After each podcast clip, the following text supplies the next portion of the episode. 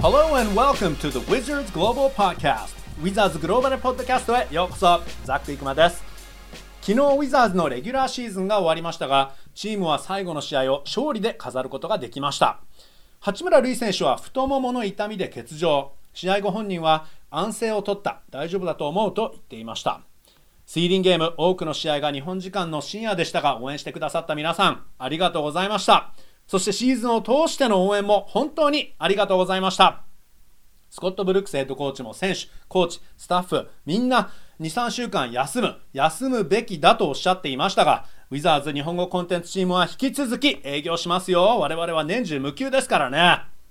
来週はドラフトロッタリーもあります。ウィザーズの全体1位指名獲得オッズは9番目。昨日、新川亮さんの人気シリーズ、おはようウィザーズにもありましたが、全体1位を当てられる確率は4.5%となっています。トップ4の指名権利を当てられる確率は20.2%ということなので、ウィザーズミラクルに皆さん、期待しましょう。さあ、今回のゲストはスポーツライターの杉浦大輔さんです。杉浦さんはニューヨーク在住なんですが、先日、日本メディアでは唯一オーランド NBA 再開の開催地に行って取材されました。その様子が杉浦さんのツイッターにも上がっていましたが、しかし、みんなが言うバブルには完全には入らなかったということなので、まあ、そのアクセスのレベルがあるみたいなんですが、そのことについて先ほどたっぷりと伺いました。はい、ではインタビューです。Take a listen!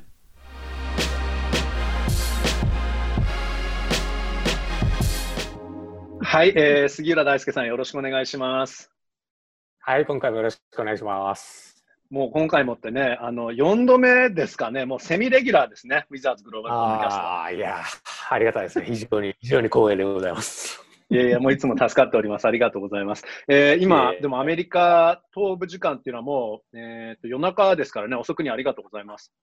いやとんでもないです。はい、12時ちょっと過ぎたあたりですね。そうですよね。相変わらずお仕事されて、はい、いつ寝てるのかなって僕はいつも心配にはなってるんですけど。隙を見て入れてます。結構メッセージとか、あの、返事をいただくのも、あれ？そっちは朝の3時ぐらいじゃないかなとか、本当に、あれ？あの、ね、娘さん、モネちゃん、え、今2歳？うん、今3歳、この間3歳にな。歳？あ3歳になったんですね。はい、だから、あの、ね、お子さんもいて、きっと朝も早いと思うから、夜遅くまで起きて、本当いつ寝てんのかなって心配になっちゃうんですけど。まあまあ、24時間叩かなきゃいけないんでね、メディアは。さすがですね。あのー、まあ、ウィザーズ、え昨日レギュラーシーズンが終わって、え最後は、ね、八村選手、出場はなかったんですけど、まあえー、最後は、はい、えシーディングゲーム勝利で飾ることができました。で、まあ、あのー、試合後の八村選手、記者会見ではもう本当に解放された感じでしたよね。うん、そう、なんかニコニコして、もう、なんか夏休み前の子供みたいだったですよね。早く、早く解放されてくてしょうがないみたいな。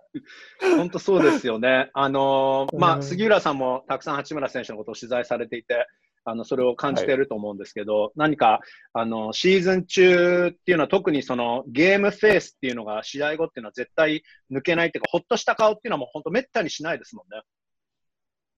うん、そうですね。やはり試合後までまだ緊張感が残ってる感じ、雰囲気だったですよね。うん。なので、まあ、あの、昨日なんか特に、そうですね、オールスターのライジングスターの試合後の時ぐらい、何かリラックスしてるんだなっていう感じが伝わってきて、やっぱり本人はその、杉浦さんの質問にもありましたけど、プレッシャーは、あの、若い頃から、もっと若い頃から、あの、ね、いろいろメディアに注目されているから感じていないとは言うけど、やっぱりある程度のプレッシャーは背負っているんだなっていうのは僕は感じますけど、どうですか？うんそうですね、まあ、今シーズンに限って言えば、本当に彼が背負ったプレッシャーっていうのは、もうリーグの中でもトップクラスだったんじゃないかなって、前ね、あのコラムで書きましたけど、ウィザーズはあの日本っていう国をドラフトしたも同然だみたいなことを言ってる記者がいまして、はい、まあ、なんていうか、やっぱそれだけの注目度、これだけメディアもね、我々メディアもたくさん集まりまして、日本からも注目されて、まあ、これだけのものを背負った人ってなかなか、そんな選手なかなかいないんじゃないかなと思いますけど、うん、その中で、ねうん、本当に彼は、はい、うん、彼はまだしっかり対応してましたね、最初から最後まで。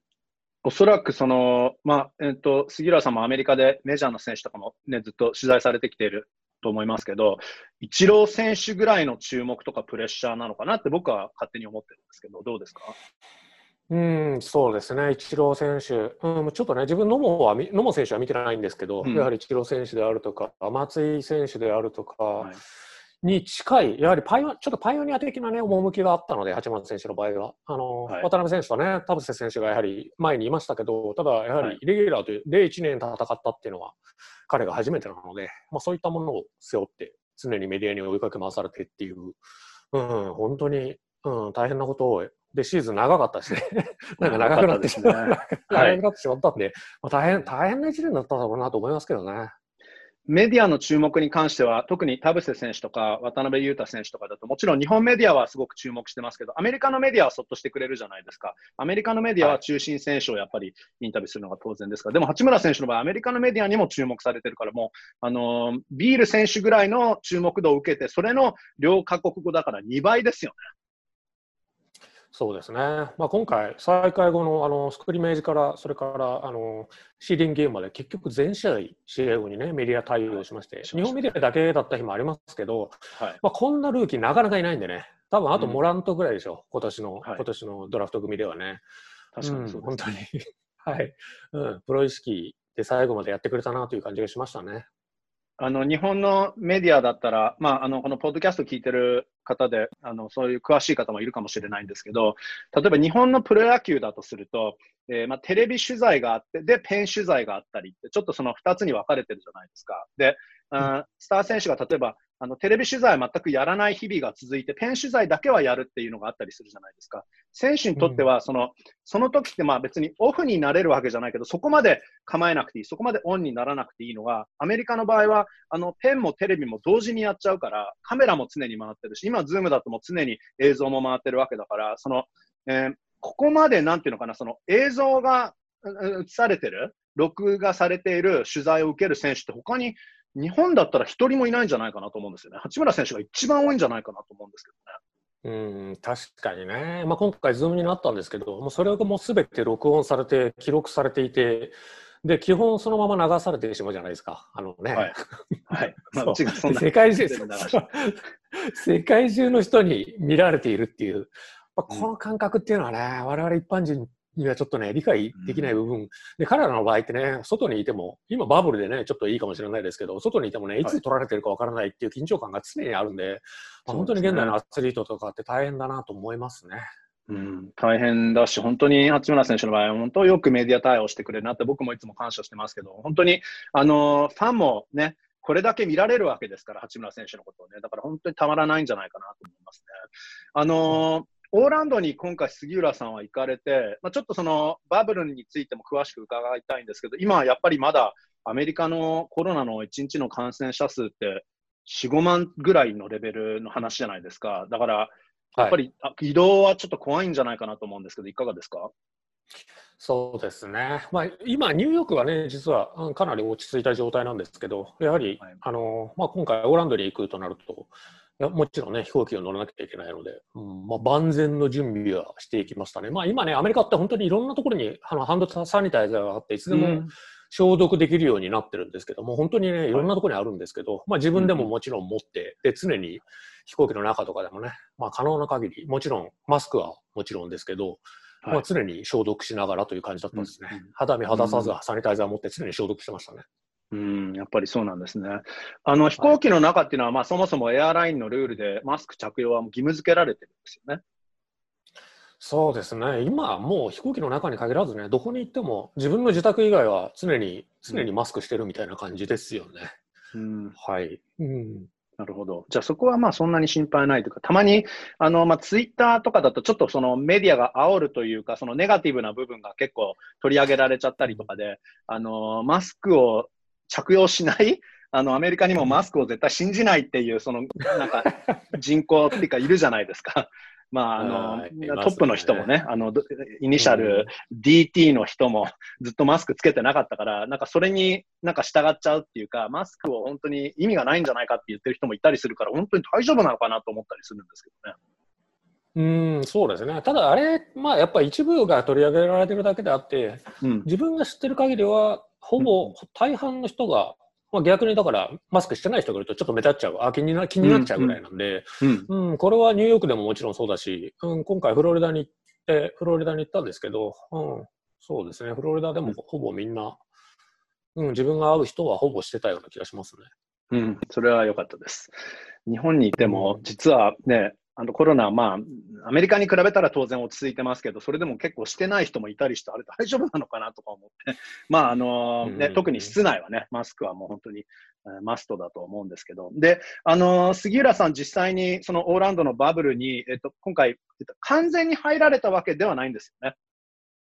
そうですね、はい、グループ1、メディアもグループ1、グループ2って分かれてまして、このグループ1のメディアっていうのは、もうほぼ3か月間滞在、で、1日大体、はいはい。はい、えっ、ー、とね、550ドルぐらいかかるんですよね。まあ、1日大体6万円ですよね。それだけの費用を払払うことで、毎日検査を受けて、それをすることによってバブルの中に入れる。まあ、そういったグループ1のメディアと、あとグループ2のメディアまあ、この自分はグループ2だったんですけど、だからバブルの中に入ったわけではないんですけど、はい、検査を頻繁に受けることによって、試合会場には入れる、あと ESPN の施設内にも入れる、そういった感じですね。うん、ただ、まあ直接選手に触れ合えるわけではないと、そういう立場だ、はい、えっ、ー、と、グループ1、ちなみにそのえ1日550ドル、えーはい、っていうのは、そのホテルとか宿泊費とか関係なくですよね？いや、宿泊費と検査費と移動費と食事とか全部込みでおそらくそのぐらいの値段なんだと思いますね。なるほど。はい、で、えっ、ー、と、グループ1だったら実際に選手にもマスクをつけながらソーシャルディスタンスを保って話せるっていうことなんでしょうね。そうですね。まあ、限られた機会みたいなんですけど、一応、うん、あの、対人の one-on-one インタビューもどのぐらいやってるのか知らないですけど、うん、まあ、可能になっているという話は聞きました。まあ、非常に少ないですけど。はい。はい、まあ、確かに、 Zoom のオンラインの記者会見をやっていても、たまに広報さんが、あの、 Zoom の方で手を挙げる参加者ではなくて、あの、今、 on-site にいる人から質問がありますって言って、そうやって振るときもあるから、あ、それがグループ1だったんだなと思ったんですけど、実際にでも、あの、杉浦さん、はい、えっと、アリーナのその中に入れて、そのグループ2、もちろん選手とは直接話はできなくても、どうでした？その生かしきることっていうか、雰囲気を見ることによって、やっぱりちょっと取材の範囲が広がったっていう印象ですか？うん、そうですね。事前かなり迷正直迷ったんですけど、やはりね、うん、あの、行ったとしても、あの、選手に直接話せるわけではないというのがやはりね、まあ、じゃあどのぐらいメリットがあるのかっていう、うん、まあ、結局ね、会場で試合を見るだけっていうことになってしまうんで、迷ったんですけど、はい、まあ、あとね、もちろんフロリダっていう場所柄もあって、あの、ちょっとね、はい、今、リスクのある場所だっていうので、うん、まあ、その2点で迷ったんですけど、でも、結論から言うと、行ってやはり良かったですね。あの会場の中で、テレビ、テレビで見るのとやはり会場の中で見るのとは全然違うなっていうのが、うん、うん、そうですね。やはり雰囲気というか、NBA がやってること、NBA が作り上げたものっていうのが、やはり中に入ると見えてく、見えてきたんで、これは本当に行ってよかったなと思いましたね。うん、まあ当然こういうお話というかこういうネタがあるわけですから、それはもう杉浦さんならではってことになりますけど、あの、じゃあ実際にその生で見た、例えばそのバーチャルファンの雰囲気作りとか、その会場の雰囲気っていうのはどうだったんですか？うん、そうですね。やはり、まあちょっといやっぱ異様な空間って言ったらあれですけど、うん、ではあるんですけど、うん、ただ、そう、まあ、静まり返ってるわけではない。テレビで見ててわかると思うんですけど、常にあの音楽が鳴って歓声が聞こえてっていう。うん、で、もちろんね、あのホームとアウェーで住み分けが、使い分けがなされてまして、ホームチームが決めた場合は、はい、大きく声が上がって、そうですね。あの、アウェーチームの場合は、うん。あれってね、会場の効果音係が大変なんじゃないかなと思いますけどね。あれ、ま、はい、間違えたら大変なことになるだろうな。はい、ブザービブザービーターとか決めて、完成流しちゃったら大変なことになるだろうなとか、あの仕事の人は大変だなと思いましたけど、うん、ね、そういった本当に、はい、工夫がこれは、これはまあ NBA だけにじゃないですけどね、MLB もやってることですけど、はいはい。非常にななされてるなという感じがしましたね。うん。テレビの中継を見る限りは、もう本当自然に聞こえていて、えー、しかも何かうまいこと、まあ、本来だったらエンプティなはずの席のところにあのスクリーンを貼ってバーチャルファンが見えるから、全然違和感は感じないですよね。あの昨日の例えば、うん、ポートランドと、ね、ブルックリンの、あの、本当にもう、これで、ウエストのいろいろ、ウエストがいろいろ変わってくるっていう試合でもあの、すごい展開でしたから、やっぱり、もう、あの、盛り上がりっていうのはもうなんか普通に、プレーオフの雰囲気、プレーオフ間近の雰囲気だなっていうテレビ中継見てると感じますけどね。そうですね、はい。まあ、会場にいてもやはり、特にプレーが流れている間っていうのは、まあそのねうん。まあ、みんな集中してるっていうのもありますし、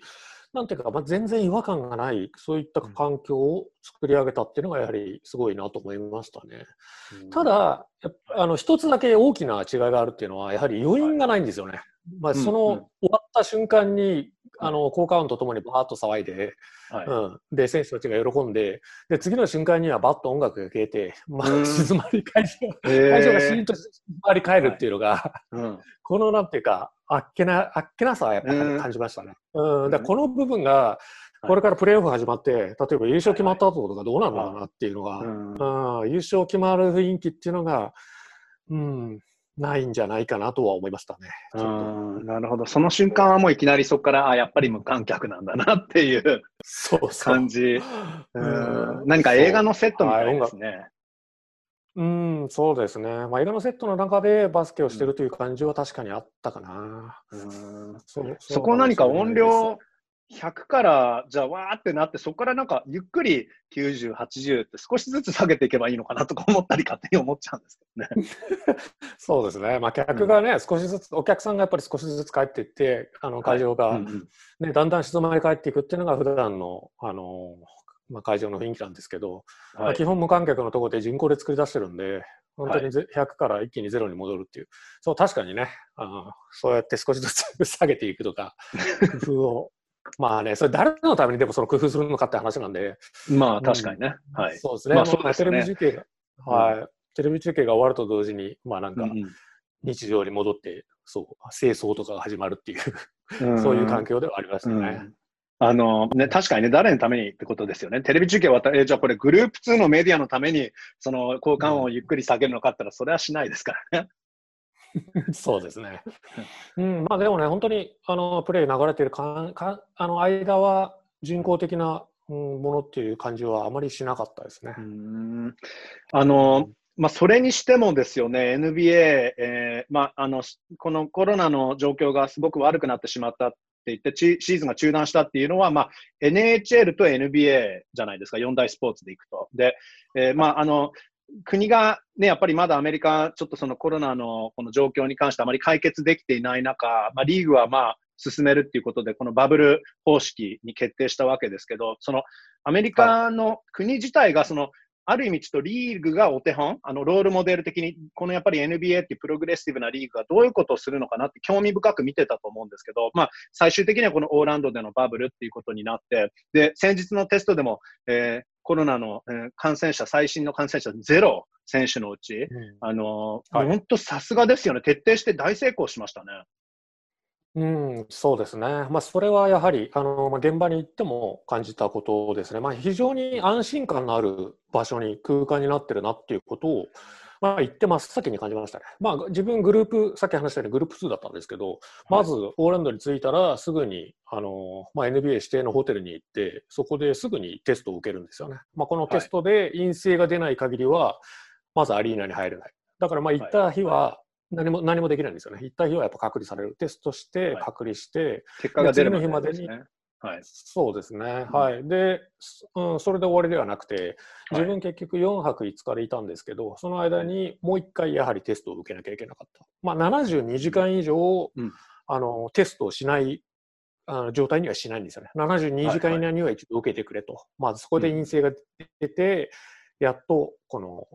あの、取材を続けることができるっていう、まあ、正直、ちょっと大変なんですけど、いちいち会場に行かなあの検査会場に行かなきゃいけないんで、でも、はいはい。でもこれをね、これやってるのって自分だけじゃないんで、これ、この中にいる人はみんながやってることなので、まあ、こういう、はこれだけ徹底してくれれば、やはり安安心感を感じながら、あの取材活動を続けることができるという意味で、うん、はい、すごい非常にこのプロトコール、ポリシーがしっかりしてるなというふうには感じましたね。うんあのグループ2の場合っていうのは、でもやっぱりそのオーランドの飛行場から普通に旅客機に乗って、えー来て、でまあ、もちろんテストを受けて、そこで陰性だったらあ大丈夫だなっていうことになりますけど、その後ってやっぱり行けるぶあのエリアっていうのは、範囲は決まってるんですか？うん、そうですね。施設内に、あの、ESPN の施設内で、あの、全部試合が行われ、3つの会場があって、それ行き来できるようになってるんですけど、はい。やはりグループ1のメディアとグループ2のメディアでは通路が分かれてまして、あはい。まあ、とは言っても隣り合わせなんですけどね。あれってね、バブルっていうと、なんか完全にバリケードの中みたいにみんな想像してるかもしれないですけど、まあ必ずしもそうではなくて、うん。あの、まあ通路隣り合わせなんですけど、はい。接触はしないような工夫がなされてい、基本なされているんですよね。はいうん、だからすぐ隣歩いてるんですけど、ここからこ,、うんここから向こう入れないぞみたいな感じで、うん。うん、で、あと、工作してしまいそうな場合には、あの、はい。まあ、係、係員がいろいろ、もう本当に至るところにいるんですけど、ちょっと待ってくれって、まあ、丁寧に、ああの、まあ、もちろんグループ1が優先になるんですけど、まあ、グループ1が通ってからグループ2の人は通ってくれみたいな感じで、このソーシャルディスタンスが常に、そう、保たれて、うん、うん。常に保たれるようになってる。そう、あと、あこれ、うん、まだ話してなかったですけど、あの、はいまあ、GPS、センサーを渡されまして、あ全員この、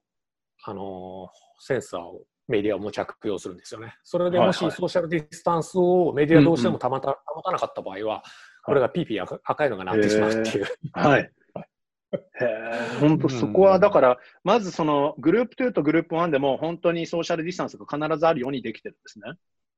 そうですね。まあ、もちろんグループ1とグループ2のもは接触できないですし、はい、グループ2のメディアでも、の中でも、もうもちん。ろんソーシャルディスタンスは常に保つっていう環境ですね。うんあのグループ1、例えばそのウィザーズだったら、あの我々コンテンツチームのデジタル部からザック・ローゼンっていう、えーまあ、そのシニアマネージャーが、えーグループ1っていうか、もう選手と一緒にずっと動いて、本当に完全にバブルに入った感じだったんですけど、うん選手もそうだし、ザック・ローゼンとかは、えーホテルからアリーナの行き来とかも、本当に完全にえー行ける場所のちょっとでもステップアウトしたらもう隔離っていう、そういう条件じゃないですか。グループ2っていうのは実際にでもホテルの外に出たりとか、それは大丈夫なんですね？うん、そうですね。ホテルは、あのメディアホテルっていうのが存在するんですけど、まあ、メディアホテルに宿泊しなければいけないわけではないですね。うんはいはい。まあじうん、自分も実はメディアホテルの近くにあの、はい部屋を取って、うんうんそのそこを行き来してたんですけど、うんうんそこそこまで厳しくはないですね、グループ2に関しては。はいなるほど、なるほど。でも、そこはやっぱりテストも受けているし、で、プラス、あの、はいグループ1とも距離は保ってるし、他の2の人とも保ってるから、ここはまあ、あのソーシャルディスタンスが必ずあるから、まあ、バブル内としては、この安全が常に保たれてるってことなんですね。そうですね、はいまあ、基本的にやはり常に、まあ、これはねあの、会場だけに限った話じゃないですけど、まあ、はい常にやっぱりソーシャルディスタンスが保たれる工夫っていうのはなされてて、まあ、唯一ねあの、ハーフタイムとかにトイレに行くと、はい。まあなんか隣同士だったりするじゃないですか。はい、はい。のうん、そう、それ、うっかり隣同士になっちゃったりすると、このおしっこしてる間中、ずっとこのセンサーがピーピーピーピーなってるっていう。そ うお前早くしろみたいな感じの。うん、そうですよね。えじゃあ、その、とにかく20秒間ぐらいはちょっとピッピになっちゃうみたいな感じ。そうですね、うん。それもね、ちょっと気使って離れておしっこするように、はいはいもちろんね、ソーシャルディスタンス保さなきゃいけないんですけど、はい。そう、そういう環境ですね。えーそういう感じなんですね。あのやっぱりバブルがこうやって成功して、NHL に関しても、ね、カナダなんかもう1日の、ね、感染者数ってきっともう数百人のレベルだから、もうすごく安全だと思うんですけど、それでもあのやっぱりバブル化して、えー、と NHL のプレーオフチームがトロントとエドモントに分かって2つのバブルを使ってやってますけど、やっぱりこうやってバブルを実際に行って見てみると、あのバブルを使ってないでやろうとしてる MLB とかってやっぱり無茶だと思います。どうなんです？うん、そうですね。特にやっぱり NBA のあの、ね、環境で一人もね、実際再開後、感染者が出ていない、あーそういうのを見ると、MLB の場合はもうね、2 チームでクラスターが出てて、それでも続行してるっていうのはちょっと正直、うん。自分もね、アメリカにもう20年ぐらい住んでて、はい。ちょっとやそっとじゃ驚い驚かなくなりましたけど、うん。あの、この状況でシーズン続けてるっていうのは本当にすごいなと、すごいっていうか、これはあんまりいい意味じゃなくて、うん。驚きましたけどね、もう一つのチームが 20, 20試合ぐらいやってて、一、つのチーム5試合ぐらいしかやってないのに、普通にシーズンが続行されてるっていうのは、うん、もうちょっと何を考えてるのかなっていうのん。正直思いますけどね。うん。本当ですよね。マーリンズとかも、もうチーム全滅しちゃうんじゃないかって思うぐらいでね、心配しましたけど、うんうんちょっと日本人選手も心配ですよね、そう考えると。まあ、日本人選手と他の選手もみんなそうですけどね、あのまあ、渡米して頑張ってる日本人選手を考えると、まあ、やっぱり大丈夫かなって心配だなと僕は思っちゃいますけどね。そうですね、やはりまあ選手に実際聞くと、やはり不安はあると、うん。ただね、うん。まあ、それぞれできることをやって、うん、心がけてベストを尽くしていくしかないと、まあうん、そういうふうにおっしゃってますね。まあ、でもやっぱり、この健康面の不安というのは常にありますよね。そうですよね。あの、NBA はやっぱり来シーズン、うん、開幕のターゲットは12月にしてますけど、それはもっと押される可能性もありますし、無観客で少なくともシーズン始めるっていう可能性もあるし、えー、まあ、いくつかのバブルを使ってっていうことも言ってますからね、やっぱりどこよりもなんかより慎重なリーグだなっていうのを感じますよね。うん、そうですね。やはり、うん、今回のね、バブルにも150億円以上でしたっけ、まあ、ものすごく額をかけて、本当にしっかりしたものを作り上げたなっていう。まあ、このね、バブルコンセプトっていうのは本当に、今ザックさんおっしゃったように、いろんな、まあ、なんかね、NBA だけだと思ってる人がちょっと多いような印象もあるんですけど、はい、NBA だけじゃなくて NHL もそうだし、もう本当に大なり小なり、ボクシングとか格闘技でも作ってる、はい、作られてるものですけど、ただ本当に NBA のものっていうのは、なんていうか、ベストなものを作ったなっていうのがあるので、で、まあ今後もね、どうなんだろうな、来シーズン、本当に12月にやるんだとしたら、うん、バブルでの続行じゃないかなっていう、現状でやはりね、そのワクチンであるとか、はい、あのまあ、治療薬であるっていうのができるまでは、バブルじゃなければやはり、うん、厳しいんじゃないかなっていう、うん、のがありますね。まあ、これ本当に、ね、いろいろ12月からできるのかどうかっていうのは分からないですけど。いろいろ提案が、ね、出ているみたいで、それが3つのバブルの場所でとかね、それがオーランドとニューヨークとラスベガスとか、なんかいろで、その間にワクチンが開発されて実用化されれば、お客さんも迎え入れることができるみたいな話も聞いたりするんですけどね。うん、そうですね。まあ、ただ一つ言えることは、まあ、これ NBA のね、あの、ポッドキャストだから言うわけじゃないですけど、まあ、自分やっぱりさっき話したように、メジャーリーグとか、あの、ボクシングとか他のスポーツも、あの、カバーしてますけど、やはり一番、はい、一番安心できる、一番信頼できるなっていうのは思いますね。まあ NBA が出した、NBA が決める判断、そしてやることであれば、うん、まあもちろんね、あの、うま、絶対にうまくいくってことはもちろんありえないですけど、うん、まあこれね、はい、あの、そう、さっき、うん、ここまであの感染者が一人も出てないって言って、まあすごいまあ、大成功だなって。ただ、そう、そう NBA の関係者に言ったら、まあ、ちょっとジンクスをしないでくれと。まだわかんないからって、本当に最後の最後まで、私たちは常に、まあ、最悪の事態も心配してるからっていう。だから、うん、うん、そういうことは、まあ、まず現時点で言わないでくれみたいなこと言われたんですけど、うん、うん、ただね、もちろんね、うん、これから何らかのね、良くない事態が起こることは、そう、うん、あり得ると思うんですけど、でも NBA はやっぱそこまで考えて準備してると思うので、なんていうか、やっぱり関わるものとして、うん、その現場にいても、そう、さっきも言ったように安心感がやっぱりありましたね。うんうんうん、なるほど。あの、確かにね、プレーオフに入って、お客さんっていうか、そのファミリーメンバーとかね、えー、まあ、身内が入ってこられるようになったときに、どうなるかっていう心配はありますからね。そうですね。ただ、あとこれもね、あの NBA の関係者がちょっとオフレコで言ってたんですけど、はい、あのどっちかといえばやっぱ心配なのは、あのプレーオフ入ってからよりもシーディングゲームの方だと。プレーオフに入ってからだとみんなやっぱりもうかけるものが大きくなって集中してるんで、もうみんな、うん、行動っていうのはちゃんと実証するだろうって。それよりもシーディングゲームの間、もうちょっと望みがないチームが出てきてしまうと。で、消化ゲーム状態になった時に気が緩んで、うん、何かね、うん、悪いことをしちゃう 選手がいるっていうのが一番、一番心配だみたいなことを言ってたんですけど、ただね、このね、はい、ご存知の通り、シーディングゲームの間、あのはい、何の感染者ゼロでここまで来たんで、うん、先行きもね、うん、ここまで、 so far so good で、これから先も、うん、うん、うまくいくんじゃないかなと思ってしまいますね。うんいや、本当にそれは良かったですよね。で、確かに本当、あの、おっしゃるように NBA だからこそ、まあ、その、何かもし起きた場合、対策もちゃんとプロトコールがある程度、あの、プランされてるんじゃないかなっていうふうには思う、思いますし、そこは安心できますよね。MLB の場合、本当にクラスターになった時に何かマーリンズの選手がフィラデルフィアのホテルでずっと隔離されて、あの、そこの高級なんてホテルに実際に住民もいて、その人たちが、この人たちいたら困るよっつって追い出されましたからね、マーリンズ選手。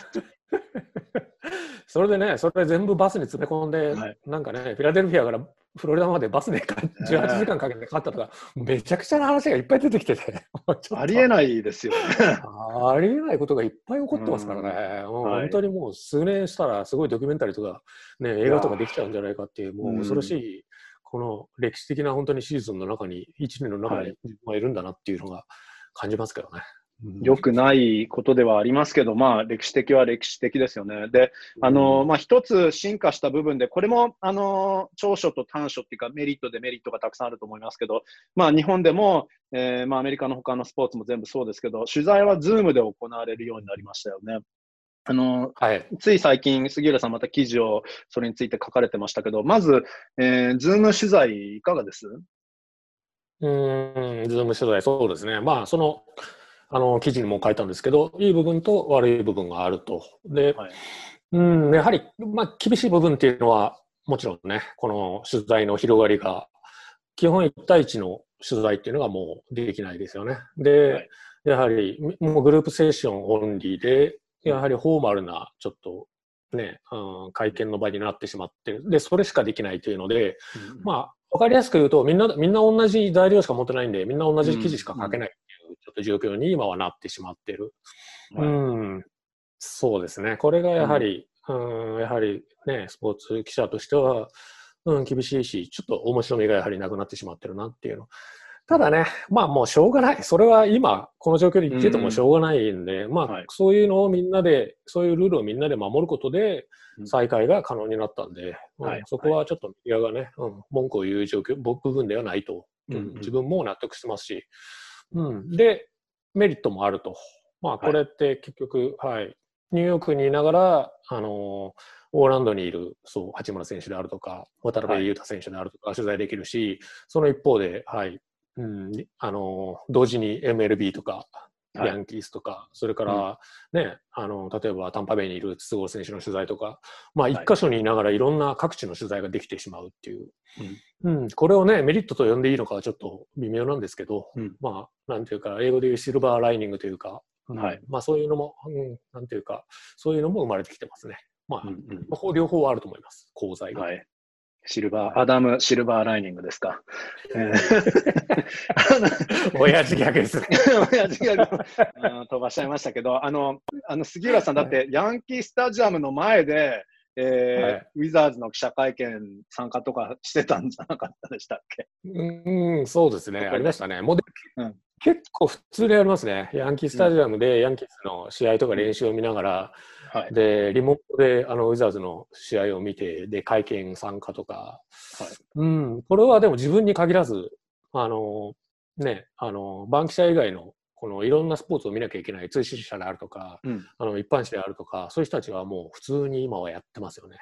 はい。確かに。あの、杉浦さんもきっとそうだと思いますし、えー、宮地さんとか、あと山脇さんとかも、ツイッターでたまにつぶやいてるのが、なんか、もう立て続けにいろんなチームの取材とかがあるから、逆になんかトイレに行く時間もないみたいなこと言っていて、本当にもう、あのー、もう何箇所にも実際に行って取材をしているような感じになるわけですよね。そうですね。まあ、これまでは結局やはり1日ね、1つ、まあ、せいぜい2つぐらいの現場にしか行けなくて、その現場でコメントを取る。あの、試合を見てコメントを取る。で、あとは、後の試合っていうのはもうね、もう行くことはできないで諦めるしかなかったんですけど、うん、だから結局どこの現場に行くのかっていうのを、特に我々フリーのライターとかは選択してたんですけど、まあ、これも今はね、ちょっと何でも、うん、そう、言ってみれば何でもできてしまうんで、逆にもう、なんつうの、みんな何でもやろうとしてしまうんで非常に大変ですよね。もう何試合も見なきゃいけない。いくつもの競技を見て、いくつものズームに参加してっていううん、そうですね。特に、まあ、コロナのおかげで、あの、複数のスポーツリーグが一気に再開したじゃないですか。はい、あれってね、はい、ある程度シーズン分かれてるんです。分かれてますけど、うん、うん、メジャーリーグと、あの、NBA もすべて、ほぼ同時期に始まりましたし、はい。うん、もう、はい、こうい、そういったことが起こってしまってますよね、今は。便利だけど大変で、もう逆にね、時差も関係なくなっちゃって、もう、本当寝る時間がなくなっちゃうみたいな感じですかね。そうですね。で、我々はね、まだアメリカにいて、アメリカのスポーツを見てるんでいいですけど、はい、おそらくね、飲んで、はい、夜中に、あの、八村選手の試合を見てる日本の記者の方とかもいっぱいいると思うんで。はいうんうん、そうですね、うん、はい。本当に。みんな大変だと思いますよ。まあ僕もね、その時差と戦いながらっていうか、ちょっと今逆転した状態で時差ボケみたいな感じにもなってるんですけど、本当に、あの、不思議な光景ではありません。なんかウィザーズの試合を、初めはちょっとまだ、あの、なんていうのかな、あの、寝巻きで 見て、それで、あまあ、ハーフタイムにはちょっとやっぱり、あの、上半身だけはちゃんとしたシャツをね、ウィザーズシャツを着なきゃいけないな、みたいな感じで、まだでも下なんか寝巻き状態でみたいな。あのね、深夜に鮭とご飯を食べながらウィザーズを取材してるってなんかすごく不思議なあの時代になっちゃったなとかと思うんですけどね。なるほどね。朝食を食べながらね、はい、バスケットボールを見るっていうね。そうですね。あの、はい、取材を受ける側からすると、まあ、例えば、うん、レブロン・ジェームスなんかはもう、ね、メディアにももう当然慣れてますし、うん、すごく社交的ですし、なんか逆に選手によってはカメラに向けて喋るよりも大勢いた中で話をする方が気持ちよく喋れるんじゃないかなとかは思ったりしますけど、その一方、まあ、あのー、杉浦さんの記事にもあったけど、まあ、ややシャイかなっていうまだ感じの八村選手にとっては、ズームっていうのは結構喋りやすいんじゃないかなとか思いますけど、どうなんですかね？うん、そうですね。八村選手、あの、ご存知と思いますけど、あの、今回ね、あの、バブル、まあ、その前のスクリメージからですけど、非常に、自分の印象では、あの、シーズン中よりも深いあの広げて答えてくれるあのコメントが増えたなという印象を持ってるんで、はい、その一つ、まあ、いくつか理由があると思うんですけど、シーズン中はやはり、やはりルーキーで、まだ経験不足で余裕がないっていうのと、あと、ね、ルーキーが一番メディアを引き連れて、一番長く喋るっていうのは、やはりちょっと気遣いがあると思うので、あまあ、そういった意味で短くまとめてた部分もあるのかなと思うし、うん、うん、ただ今はね、彼、もう、今というか、あの、オランダに入って以降は、やはり彼がナンバーワンオプションということで、うん、チームの絶対的なね、中心的存在になったんで、まあそういった意味で遠慮がなくなったのかなっていうのが一つあるし、あと、そう、もう一つ思うのが、ズームの方が、あのね、喋りやすいのかなって、シーズン中ね、本当に自分みたいな、ね、見知らぬおっさんがいっぱい来て 囲まれて喋るよりも、あの、ああいうそのスクリーンを見ながらの方が、もしかしたら彼はやりやすかったのかなとはちょっと思いますね。うん確かに、そうですよね。本当にいつもそのあたりっていうのは、まあ、もしかしてあのテレビで選手たちがインタビューに答えてる姿だけしか見てないファンの方からすると、実はあの質問、ね、されてる選手っていうのはその、えー、カメラの後ろとかにはもう何十人いたりするわけだから、結構これ、まあ、アスリートでね、八村選手も慣れてるから、あまあ、大したことじゃないのかもしれないですけど、これ一般人がじゃあ突然、あの、なんか街でね、インタビューなんかされたりするとしても、それが周りに40人いるところでやれって言ったら結構難しいと思いますよね。うん、緊張しちゃいますよね。うん、そう、自分たちなんかやっぱりね、質問する側なんで、ちょっと考えられないですよね。何十人もの人に囲まれて、はい、もう次から次へと質問されて、はいはいうん。そうですね。ただね、中にはね、そういうあの状況がやっぱり好きな選手っていうのも、まあさっきおっしゃったレブロンなんかやはり、ね、自分の立場をしっかり分かってて、はい、ああやって多くの人に自分のメッセージを伝えたいっていう人なので、うん、やはりね、実際、あ彼なんかはやはりズームよりもおそらく対人のインタビューの方がもしかしたら好きなんじゃないかなって。あともう一人思ったのが、あの、この間ネッツと契約したジャマール・クロフォードなんかは、ものすごい、ものすごいメディアフレンドリーな人で、もうみんなに、みんなにね、なんもう何人も列作っててもちゃんと誰にでもちゃんと答える、うん、答えてくれる選手なんで、まあ、ああいう、うん、ジャマル・クロフォードみたいな選手は、あの、あの、今のね、このズームはちょっともしかしたら物足りないんじゃないかなっていう、ちょっと居心地悪そうに答えてたなみたいな印象もありましたね。まあ、これは選手によって違うと思いますね。はい。まあでもね、来シーズン、さっきのその来シーズンもバブルで始まるかもっていうね、話もありましたけど、とりあえずその無観客じゃなかったとしても、しばらくはこのズーム取材っていうのはもうなんか続くものなのかな、これがニューノーマルなのかなっていうふうには感じますよね。うん、これがね、これでできるんじゃないかと、なんかみんな思ってしまったような、うんうん、関係者もそうだし、選手もそうだし、はい、選手は、で、さっきね、そう、これ好きな人と好きじゃない人がいる。うん、ただ、はい、おそらく多数決とか取ったら、好きじゃない人の方が、あ、このやり方の方がいいっていう選手の方が多いんじゃないかなと思うので、うん、うん、ね、ちょっとメディアと選手の間でもしかしたらせめぎ合いせめぎ合いがこれからあるんじゃないかなとは、うんうん、想像しますね。選手はちょっとこういうやり方で今後もやってくれないか。うん、で、メディアはもちろん、やっぱりアクセスがあった方がいいので、はい、うん、そこがね、まあ、どうなっていくかな感じがしますね。コロナとかそういうこと関係なく、僕はいつも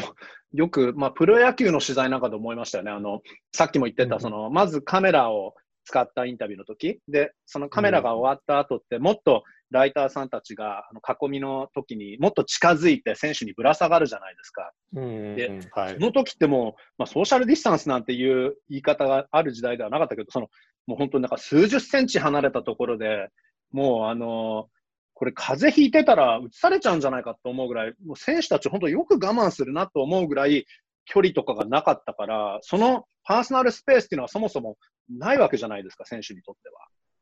うん、そうですね。で、うん、特に日本の場合って、あの、ロッカールーム開放ないですよね。これがアメリカでは、ロッカールーム、うん、はい、NBA ももちろんロッカールーム空きまして、で、そんなに広い場所じゃないんですけど、まあ、狭い場所にライターたちがね、ずかずか入ってきて、まあ、着替えて、ね、腰にタオル巻いて、ね、そういう状態で思いっきり近くに、うん、周りに囲まれてみたいな、うん、うん、そうですね、今話しててもやっぱりこの状態、元に戻るの、うん、しばらくはちょっと無理、もしかしたら無理なんじゃないかなっていう気がしますよね、あの状況を思い出すと。はい、確かにね、本当に、もうすごい昔の時代だったなみたいに思っちゃうぐらい、だけど、もうまさに 杉浦さんおっしゃるように、ずかずかっていうのが一番いい表現かもしれないし、あのもう本当にインタビューを、じゃあ、選手が、はい、下着履きました、はい、インタビューみたいな、それぐらいのレベルだから、もう、選手たちも本当、よく耐えてるな、耐えてたなと思いますよね。まあでも慣れてる選手はね、もうちょっと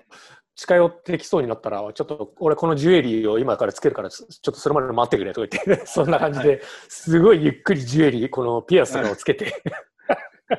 それまでお前ら寄るなよみたいな、まあこんな攻防もあったりとかね。はい、今思い出した、うん、もうすごい昔のように、ことのように感じますけどね、今思い出すと。ね、本当に何かすごく、本当に大昔のように感じますね。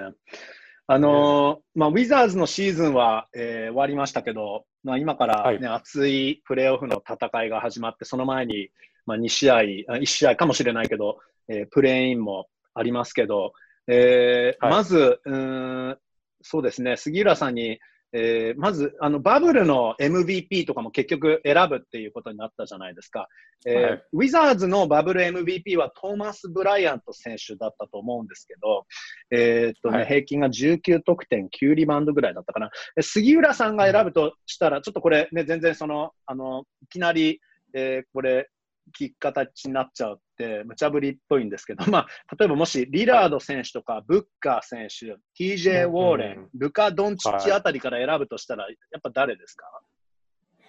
うんそうですね、やはり一番、ね、評価と知名度を上げたのはおそらくブッカーかなと思う。うんただ、ね、やっぱり残れなかったですからね、はい、そこをどう考えるかですよね。でも8勝0敗ですからね。そうですね。まあ、だから、チーティングゲームだけって考えたら、リラードかブッカー。あ難しいですね。これは確かに。うん、ん、そうですね。インパクトの大きさはやっぱりリラードかな。リラードなんかもともとね、スーパースターだったのが、はい、これ、ね、この再開後にこのとんでもない活躍しちゃったんで、ちょっと一段また、うん、この、なんつうか、ステータスが上がったかなという感じがありますよね。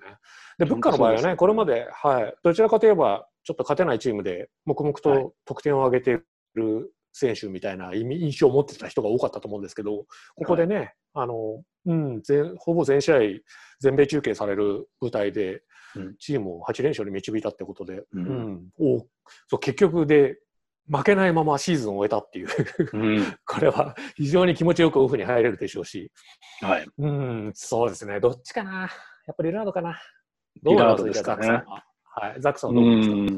まあ、確かにね、そのリラード選手はもともとスーパースターですからね。あのー、ただ、あの、日本で結構その、まあ、日本でもそれはファンは感じるかもしれないのが、特にアメリカでよく言われるのって、ポートランドって西海岸でやっぱり小さな都市だから、あの意外にその全米放送でもそこまで取り上げられてなくて、リラードってスーパースターっていうのはわかるんだけど、そこまであの超超スーパースター扱いされてないじゃないですか。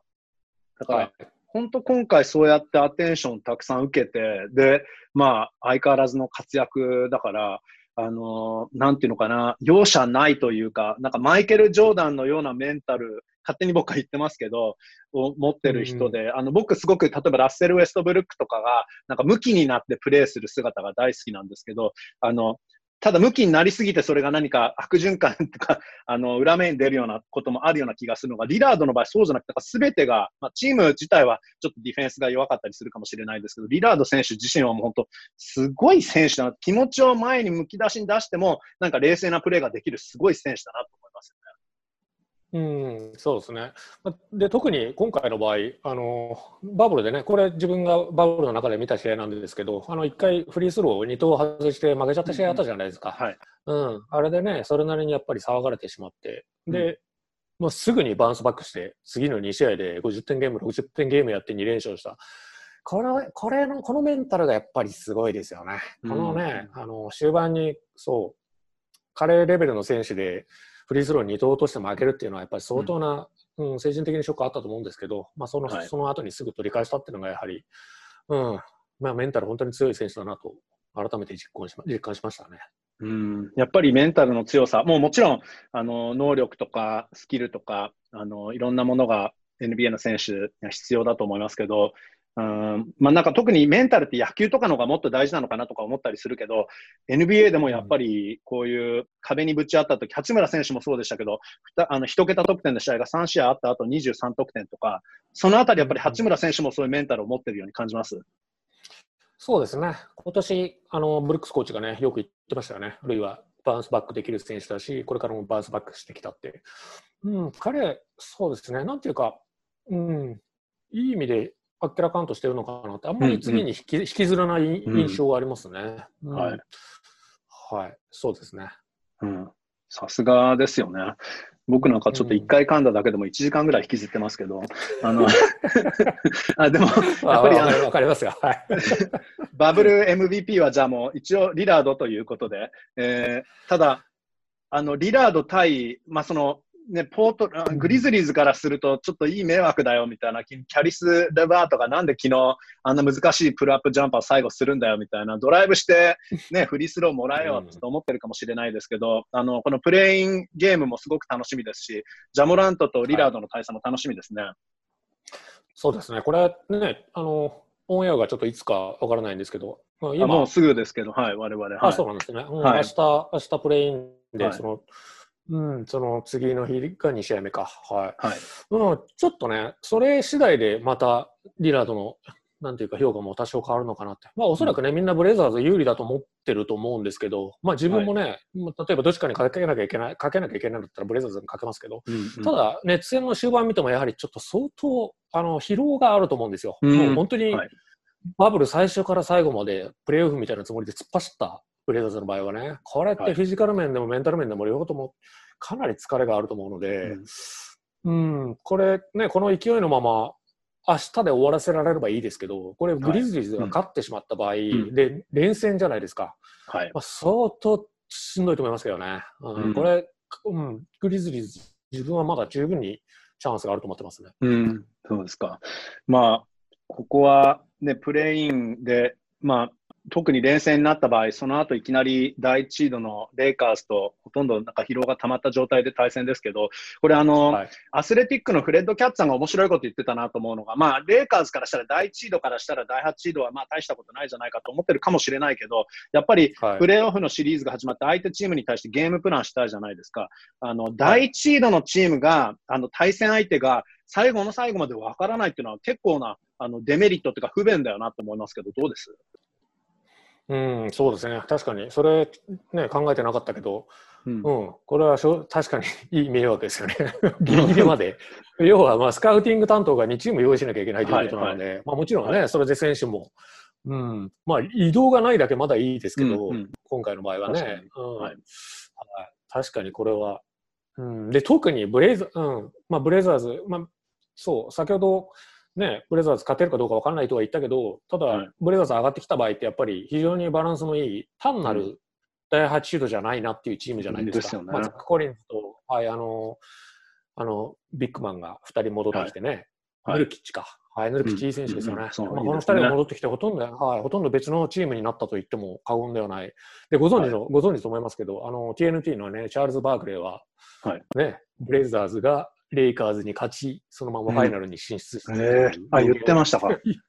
はい、予言してるんですよね。まあ、これ、はい。まあ、はい、昨日昨日言い始めたことではなくて、もうかなり前からブレザーブレザーズが来る来るってずっと言ってるんですよね。はいまあ、。昨日は多分ね、ヒヤヒヤしたと思いますけどね、はい。見てて。はい。えー、そっか。で、もしね、まあ疲労があってもなくても、もう気持ちでなやりきって、リラードがもうなんかミッドコートショットをね、決め続けたらもうどうやってそれディフェンスするのかって話ですよね。そうですね。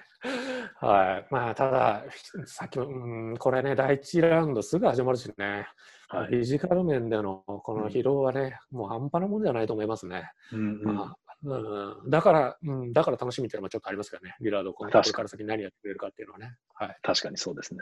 あの、じゃあ最後になんですけど、まあ、あの、ね、チャールズ・バークリーさんが、えーじゃあファイナルポートランドって言ってるわけですけど、だけど、えっ、と、前回杉浦さんに話を伺ったときは、えーやっぱりはい結構、鉄板の、えーミルウォーキー対 LA レイカーズだったと思うんですよね、ファイナル予想が。えーうんそれは変わってたりしますか？うーん、そうですね。非常に読みづらい、あれで環境ですよね。まあ、ホームコートアドバンテージっていうのが基本的になくなって、うん、そうですね。ある意味で、うん、強いチームが勝つ場所ではあるんですけど、はい。うん、クリッパーズかな。うん えー そうですね。ううんん。まあ、あの、一回、ブランクが空いて、でもこれはい。またこうやって集まってきて、かなり凝縮した中でやってるので、うん、やはり、そう、こういう環境だと、層が厚いチームっていうのがおそらく強いと思うんですよね。うん。うん。なんていうか、確かに。あの、レイカーズ、レイカーズの場合って、なんていうかトップヘビーですよね。あの、はいはい。レブロンとあアンソニー・デイブス2人が抜きに出ていて、ちょっと3人目、3、ナンバー3以下に難があると。まあ、これ誰がね、ステップアップできるかって話になってくると思うんですけど、まあ、クーズまであるとかがステップアップしたら、やはり、うん、レイカーズ強いとは思うんですけど、うんはい。クリッパーズのこの、はい、うん、もちろんポール・ジョージ、それからカワイ・レナードで、うん。で、控えまで強いじゃないですか。うん。で、ちょっとね、ね。バブルから、はい、ストリップに行って、しばらく隔離してたルー・ウィリアムスも 戻ってきましたし、あそこうんのアトランタのバッファローウィングは相当美味しいみたいですけどね。そうなんですね。なんで知ってるんですか、ザックさんそれが記事になってたんですよ。僕は言ってないですよ。ああ、そうなんああ、そうなんですね。うん経験者の、でもそうですね。いや、あの、誰かアスレティックがわざわざそこのストリップクラブに行って、そこのウィングを試したそんな記事を書いてましたね。なるほど、どこまでね。マニアックなのかなと。あの、ねでも、ハレルも戻ってきますからね。うん、そうですね。まあ、ほはいぼ、こう、うん、ひ非常に戦力的には整った状態で、うん、プレーオフに臨むことができる。うんとなると、やはり、うん、西はクリッそうですね。うんまあ、もちろん、レブロン、レブロンに、の、が勝たない方にかけるっていうのは難しいんですけど、はい。うん、そうですね。今選ぶとしたらクリッパーズかなって気がしてきてますね。うんあのはいちなみにそのホームコートアドバンテージの話もありましたけど、本当にまさにプレーオフなんかそれがでかいじゃないですか。だから、あの特になんていうのか、そのホームコートもそうだけど、えーっとまあね、4試合はホームでっていうことも含め、その順番っていうのかな、あの試合が行われる順番とかも考えると、そういうことは絶対大きいかなとは思うんですけど、あのバーチャルのこのオーディオの流し方というか、その雰囲気作りからすると、はいやっぱりそんなにホームコートアドバンテージにならないですか？うん、ならないですね。あれは、うん、そうですね。あれで、なんていうか、例えばね、フリースローに影響が出てるとか、審判のコールに影響が出てるとは思わないので、うんうん、あの、なんていうか、ビジュアルとか、この雰囲気作りの面ではいいと思いますけど、うん。あの、あアドバンテージだとは自分はあの中にいても、うん、思わなかったですね。うん。となると、はい。あの、同じ LA でもね、あの、うん。大きなファンベースを持ってて、はい大きなホームコードアドバンテージを持つレイカーズよりも、ファンの、ファンの少ないクリッパーズの方が恩恵を受けてるのかなっていうのはちょっとありますよね。確かにね、アドバンテージがもともとそこまでなかったから、あまり関係なくなるという。そうですね。うんで、ミルウォーキー、東はミルウォーキーでいい感じか、あるいはトロントあたりはいい感じですけど、どうですか？うん、そうですね。トロントも強いですね。んただ、うん、そう、まあ、で、この間ね、あの、イアニス・アレトクンボは、はいプロプロレス技を仕掛けてましたけど、そうでしたね。一試合、一試合出場停止とかなってましたけどね、バックスは。1試合だけでよかったですね。はい。そうですね。うん、だからそこまでやっぱり、あの、ああいう事件が起こっても、プレーオフに影響しなしなかったじゃないですか、バックスの場合っていうのは。はいはいそういうところまで含めて、なんていうか、The Team of Destiny って言い方がアメリカである、うんこの運命のチーム、うんそういった運まで味方につけてるのが、うん、もしかしたらバックスなのかなと、今、改めて思いましたね。まあ、ああいう事件をね、昔、あの、サンズ対スパーズで、大事な試合でね、サンズの選手が出場停止になって出れなかったりとか、うんそういうことってあったじゃないですか。はい。うん、で、今回ね、ヤニスああいうことをやっちゃったけど、うんうんなんていうか、プレーオフの試合には影響がない。うんうんそういうことまで考えると、うん、運とか勢いとか流れとかを味方につけてる、うん、今年は、イーストは、やはりバックスとヤニス・アレト・グンボのシーズンなのかなと、うんそうですね、思いますね。そうですか。はい。うんいや、まあ確かに、ヤニスもあれだけ切れるのも当然良くないことだし、うんえーね、絶対その、やってはいけないことではあるけど、いくら無観客の雰囲気って言っても、やっぱり選手はもう熱い気持ちでプレーをしてるんだなとも、そこも分かりましたね。そうですね。あと、あそこまで相手を切らすことができる、あの、ワグナー すごいですよね。あれは一つの武器ですよね。でも相あそこ相手まで、相手をね、あそこまで怒らせられるっていうのはね、これ、彼って味方にしたら嬉しくて、敵に回したらムカつくっていう、こで代表的なせ、多分選手ですよね。はい。あとはあのパトリック、パトリック・ビバリーとかねあ、うんそういうそうですレそういうタイプの選手ですね。彼はい。本当にそうですね。あの、ちょっとスポーツが変わって、その、そう相手を切らすっていう意味で、あの、昔ホワイトソックスにいたキャッチャーの AJ・ ピアジンスキーっていう選手を思い出したんですけど、あのあまりにも相手をね、ムカつかせて、もうホームで、はいあの、パンチを食らったりとかね、そんな選手いました。いましたね。あの、はいうんまあ、あの後、フォックスのコメンテーターがなんかなってましたけどね、はいあの人も。あなりましたね。うんまあ喋りがうまいですからね。はい。あまあ、なるほどね。あの、じゃあ、そこはもしかして、えーヤニス選手に、えーまあ、ファイナル MVP もしくは少なくともファイナル王者はミルウォーキーかもという、えーひょっとしてミルウォーキー対、えークリッパーズという対戦かもしれない予想ですかね。うん、そうですね。はいどう思います？ザックさんは。じゃあ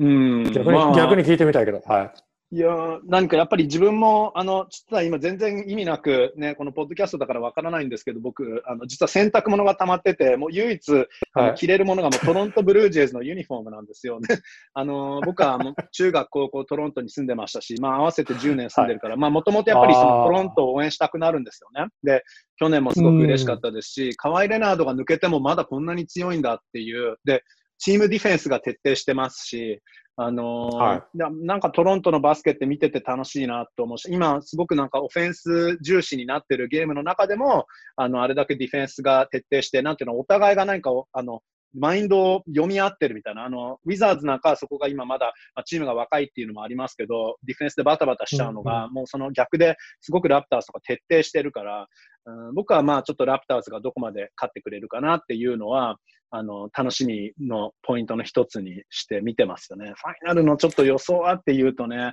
うん、うんクリッパーズも、まあね、なんだかんだ西って簡単に勝ち上がれるわけではないじゃないですか。もしじゃあいきなりはい第一ラウンドに、あの、ルカ・ドンチッチが引き続きすごいプレーを続けて、まあちょっとアップセットはないとは思いますけど、でもいきなり第一ラウンドから第7シードでマブスかみたいな、それだけ、あの、やっぱり対戦相手が強いから、東の方が何かその、すんなりと上には勝ち上がれるかなって。ただ、まあ、勝ち上がったところで、ウエストと戦ったところで、やっぱりウエストのチームの方が強かったりするのかなと。まあ、ミローキー以外に関しては、あの、イーストのチームはちょっとウエストには劣ってるかなって気はするので、だからまあ、ちょっとわからないですけどね。僕はトロントファイナル見たいですけどね。うん、とまあ、トロントもね、な何試合か見ましたけど、確かにすごいいいプレーしてて、でね、シアカムが実はそんなに爆発してるわけでもないっていう、やっぱりね、彼がカワイ・レナードみたいに、まあそこまでじゃないにせよ、やはりステップアップしてエースの役割を果たさなきゃ勝てないみたいなことを言われてましたけど、実際、まあ、まだシーディングゲームですけど、あの、シアカムそれほど爆発してなくても、やはりチーム戦術とディフェンスと、このケミストリーで勝ってしまってるっていうのは、うん、やはり本当に自力のあるチームだなというのは確かに感じますね。はい。ですね。で、カイル・ラウリーは、まあ、あの、モー・ワグナーの、えー、まあ、モー・ワグナーと比べたらカイル・ラウリーに 失礼だし、モー・ワグナーと全然 タイプが違うし、ウィザーズの選手のことをそう言ってはいけないけど、なんていうのかな、もう相手を怒らせるだけじゃなく、それもできて、プラスいっぱい点も取れるから、もう素晴らしいポイントガードがね、あのチームいますけど、まあ、あの、クリッパーズ・ラプターズファイナルが見られて、で、まあ、河合レナードが、もし、あの、万全な状態で、えー、いれば、やっぱちょっとクリッパーズがいいかなって感じはしますよね。うん、そうですね。で、レナード、去年ラプターズ優勝させて、今年クリッパーズ優勝させたなんて言ったら、ちょっとね、これ、チーム変えて2年連続優勝、うん、しかも、これまでね、それほど勝ち運があったチームじゃないじゃないですか、ラプターに、はいはい、ラプターズにしろ、まあ、クリッパーズはもちろんですけど、まあ、これはすごいことですよね。今実際、はいあの現役ナンバーワンプレーヤーって言ったらやっぱりヤニスかあるいはレブロンかみたいな話になってると思うんですけど、はい、このチームを変えてのカンファレンスを変えての2連覇っていうのはすごい偉業だと自分は思うので、彼やってのけたら、すごい、すごいことですよね。まあ、それでも彼ね、地地味なままなんで、ちょっと地味なままなんでしょうけど、でもすごい選手ですよね、やはり。はい。なんであんなに、まあ、キャラは地味ですよね。まあ、でも本当それができたらもうホールオフフェーム一直線だと思いますし、まあ、今このままでもホールオフフェームに行けるようなキャリアだと思いますけど、ね、どこまで地味かっていうと、はい、あの、シューズもね、ニューバランスですからね。まあ、あの、なんか、その、なんかのブランドを悪く言うわけじゃなく僕もニューバランス入ってるから、いつも、あの、エアージョーダン派にウィザーズのスタッフではいつもなんでお前ニューバランスだっていつもからかわれてるんですけど、あの、出席のうち見たということですね。あの、ちょっと話が脱線したところでもう杉浦さんも、えー、アメリカ、今、東部時間朝1時回ったところなので、えー、まあ、今日、あの、たっぷりとありがとうございました。次のお仕事は、あの、何ですか、はい、あの今、最近は野球もまた取材いっぱいされて、ボクシングも相変わらずですよね。うん、そうですね。ままずはあのあのバブルバブルというか、オーランドのやはり体験記を、ヤフーであのちょっと長めのストーリーに、まあ、オーランドで何が起こっているのかっていうのを、うん。まあ、今回ね、ヤフー、ヤフーさんにがっつり経費を出してもらったんで、ちょっとしっかり書いて、うん、まずそれをまとめる作業をして、うん、で、来週はまた、そうですね、ヤンキース、ヤンキースタジアムでヤンキースの取材することになると思いますね。わかりました。じゃあ、引き続き頑張ってください。あとは、楽天 TV のデイリーナインのね、出演もありますし、えー、うん、まあ、はい、ね、そうですね。はい。じゃあ、あの、常に松平さんの記事、楽しみに、えー、読んで、そして次の記事も待ってますので、よろしくお願いします。はい、どうもありがとうございます。はい、えー、杉浦さん、今日もありがとうございました。まあ、引き続き頑張ってください。本当、くれぐれも気をつけてください。はい、ありがとうございます。また次の声がかかるのを楽しみに待ってます、ね、ありがとうございます。はい、失礼します。